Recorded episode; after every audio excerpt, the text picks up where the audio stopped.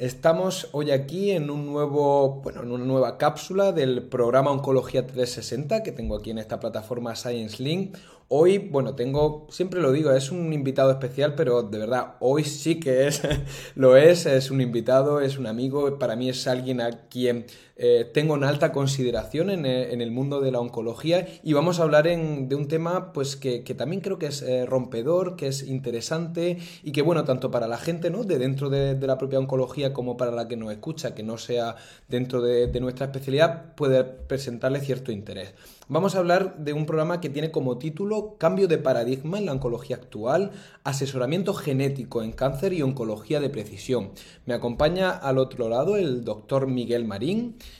Él es oncólogo médico, es además el responsable de la unidad de, asesoramiento genético en cáncer en el Hospital Virgen de la Risaca en Murcia.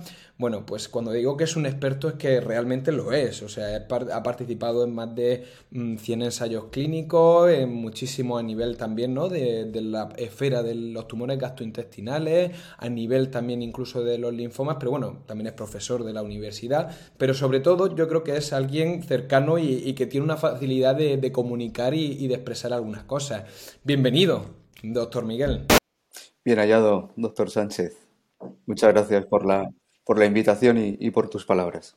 Nada, sabes que además las digo de, con total sinceridad y si no sabes tú que no las diría.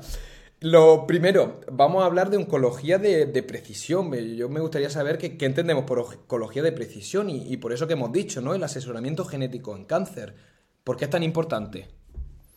Bueno, la oncología de precisión es a lo que estamos caminando actualmente, ¿no? Eh, eh, ver cuáles son las vías moleculares de los tumores que están alteradas y tratarlos desde esas alteraciones moleculares y por lo tanto eh, caminar hacia una oncología individualizada no tratar los tumores de una forma generalizada como hacíamos hasta hace poco, sino ir directamente a esas eh, alteraciones moleculares o mutaciones genéticas que tienen y que por lo tanto nos va a, permitir individualizar los, los, tratamientos y conseguir probablemente mejores respuestas, mejores supervivencias para nuestros pacientes.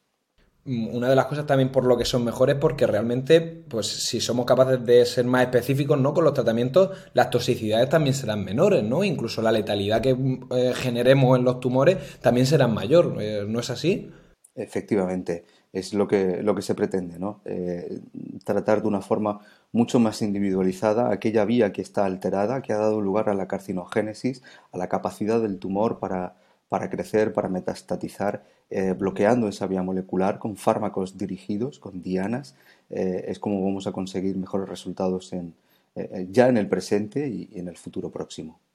Y, en ese sentido, doctor Marín, ¿consideras que ha cambiado el tratamiento y el manejo del cáncer en general en los últimos años? ¿Y es precisamente este cambio de paradigma por lo que estamos hablando? ¿O hay otros elementos que no, que nos hablan de tener mayor supervivencia en cáncer? Que se hable ¿no? de, esa curva que muchas gráficas vemos de, supervivencia. ¿Es precisamente por esto o qué es lo que es? Mm, yo creo que es un conjunto de, eh, cosas las que están pasando eh, en los últimos años. ¿no? Eh, hemos aprendido a, cuidar y a manejar mejor las toxicidades junto con, esas, con esos dianas moleculares, esos fármacos que estamos empezando a utilizar, ¿no? cómo estamos mejorando las toxicidades, la supervivencia de nuestros pacientes, la calidad de vida en definitiva de, de estos pacientes. Y todo eso al final no hace lo que llamamos oncología de precisión y, tiene los resultados que actualmente estamos viendo.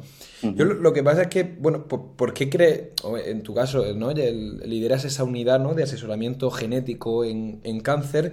Y yo eh, tengo la duda, digo, ¿por qué consideras que es importante ¿no? ofrecer la realización de, ciertos paneles genéticos a la población de cara a a prevenir, ¿no? Por un lado el de los tratamientos y luego una vez que ya está diagnosticado, ofrecerle el mejor tratamiento, ¿no? Serían mm. esas dos barajas o esas dos opciones que tendríamos.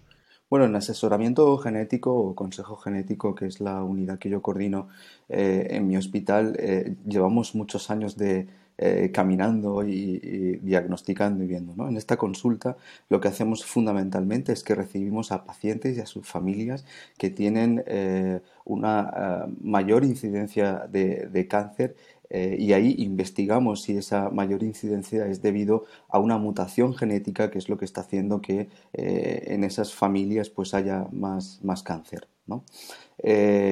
lo que estamos viendo en los últimos años y por lo que está aumentando eh, la, eh, la, afluencia de pacientes a nuestra consulta es que muchas de esas eh, o algunas de esas mutaciones se pueden bloquear, tienen dianas moleculares dirigidas a, a, ese tratamiento. Por lo tanto, no solo ya estamos recibiendo familias con alta incidencia de cáncer o que cumplen criterios clínicos para tener una, una, enfermedad hereditaria relacionada con el cáncer, sino que además estamos empezando cada vez más a recibir individuos o pacientes eh, que se podrían beneficiar de esa terapia eh, dirigida si son portadores de alguna de las, eh, de las mutaciones en determinados genes. ¿no?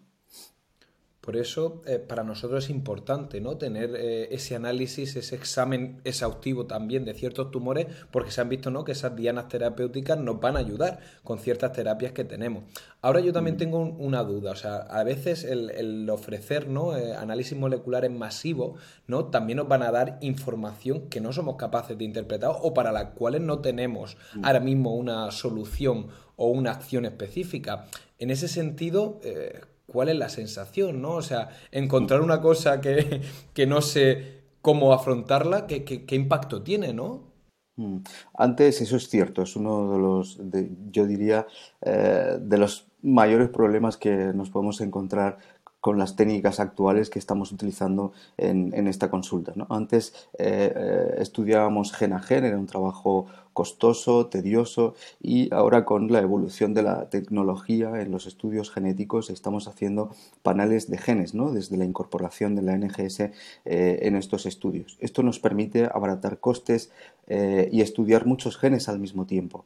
Pero esa gran información, eh, esa cantidad tan importante de información que obtenemos, nos genera algunos problemas, ¿no? porque tenemos eh, información que no sabemos cómo manejar, como son las variantes de significado incierto y eh, eso es, un problema para nosotros y también encontramos mutaciones eh, en determinados genes que no sabemos cuál es la implicación clínica ni tampoco cuál puede ser la implicación para, la familia desde el punto de vista terapéutico. ¿no? y efectivamente es uno de los, de los problemas que tenemos actualmente. Yo creo que conforme sigamos caminando en la utilización de estas técnicas de NGS tanto en ADN germinal como en el ADN somático, pues eh, iremos encontrando soluciones o iremos conociendo cuáles son las implicaciones de estos datos que estamos obteniendo actualmente. Pues eso es especialmente interesante porque hablamos en, en otros eh, capítulos de, este programa, hablábamos de, un aspecto también que era la comunicación ¿no? con, el paciente, ¿no? la importancia que tenemos de ¿no? cuando nos ponemos delante del paciente de saber explicarle lo que tenemos. Entonces, claro, a mí se me produce la, paradoja de decir, bueno, es que no soy capaz de saber lo que hay y eso cómo transmitirlo al paciente. ¿no? Yo creo que ese enfoque que tú has mm. dado en base a, bueno, pues esto es información que en un momento determinado seremos capaces ¿no? de, tener una realidad de hacia dónde va una cosa u otra, es importante saber comunicarlo, ¿no? De ahí la importancia, ¿no? De, estas consultas que, bueno, sean llevadas, ¿no? Por oncólogos más expertos, oncólogos senios, que tengan esa capacidad, ¿no? De generar esa tranquilidad, por un lado, a esa familia o a ese paciente que viene que ha detectado una mutación de, o una variante de significado incierto y no generes una alarma innecesaria o que le condicione un, una situación incómoda para el paciente. Sí, efectivamente, es, muy importante y es a veces complejo manejar esta información, ¿no? sobre todo con la apariencia de significado clínico incierto eh, para, el paciente, para su familia eh, y las implicaciones que, esto puede tener. ¿no? En, definitiva, pues hay que tener tiempo, explicar esto bien en las familias, ¿no? Y también cuando los resultados son eh, no informativos, cuando no encontramos nada que justifique lo que está pasando en la familia, ¿no? Pues pueden tener cierta decepción y, bueno, eh, es, un tema complejo y que necesitamos mucho tiempo en, la consulta para explicar estos resultados no informativos, variantes de significado clínico incierto o incluso mutaciones eh, genéticas que hoy en día pues, en determinados genes pues, desconocemos cuál es su implicación clínica. Porque ahí sí que hacéis una labor importante, ¿no? O sea, cada X tiempo se hace una reevaluación, ¿no? De, aquellos que se encontraron en un momento que a lo mejor no tenían una significación y ahora a lo mejor a día de hoy ya hemos encontrado, ya hemos conseguido sacarle punta, ¿no? A, a ese resultado. Esa labor también creo que es bastante importante y que engrandece un poco lo que hacéis. Sí, trabajamos de una forma muy estrecha con el laboratorio de genética, con nuestros genetistas, ¿no? Esas variantes de significado clínico incierto eh, las tenemos eh, lo que se llama priorizadas, algunas que repasamos y vamos viendo si con el paso del tiempo, conforme se va acumulando más información, la consideración de esa, de esa variante de significado incierto ha, cambiado, si ya se considera una variante patogénica, una mutación genética, o bien simplemente ha dejado de, eh, de, tener ninguna, ninguna importancia desde el punto de vista eh, genético o clínico. De, ahí que, bueno, también me surja una, pregunta en relación a esto y es, eh, bueno, pues si se puede utilizar realmente el asesoramiento genético en cáncer como una herramienta de screening al diagnóstico. Es complejo, ¿no? Porque mucha gente va demandando, oye, no, yo hazme un panel de genes para diagnosticar. ¿Eso cómo, cómo, cómo lo ves? Bueno, la verdad es que eh, en la sociedad actual sí que en determinados individuos hay cierta cancerofobia, incluso yo creo que hay laboratorios eh, privados que pueden hacer estudios eh, mirando cuál es esa probabilidad de padecer cáncer en, en un futuro. ¿no?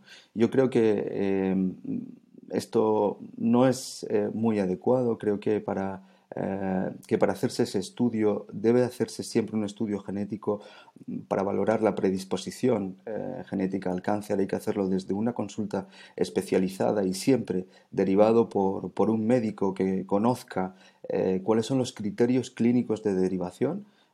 que están claramente establecidos o bien como apuntaba anteriormente que los manden por, con intención terapéutica. ¿no?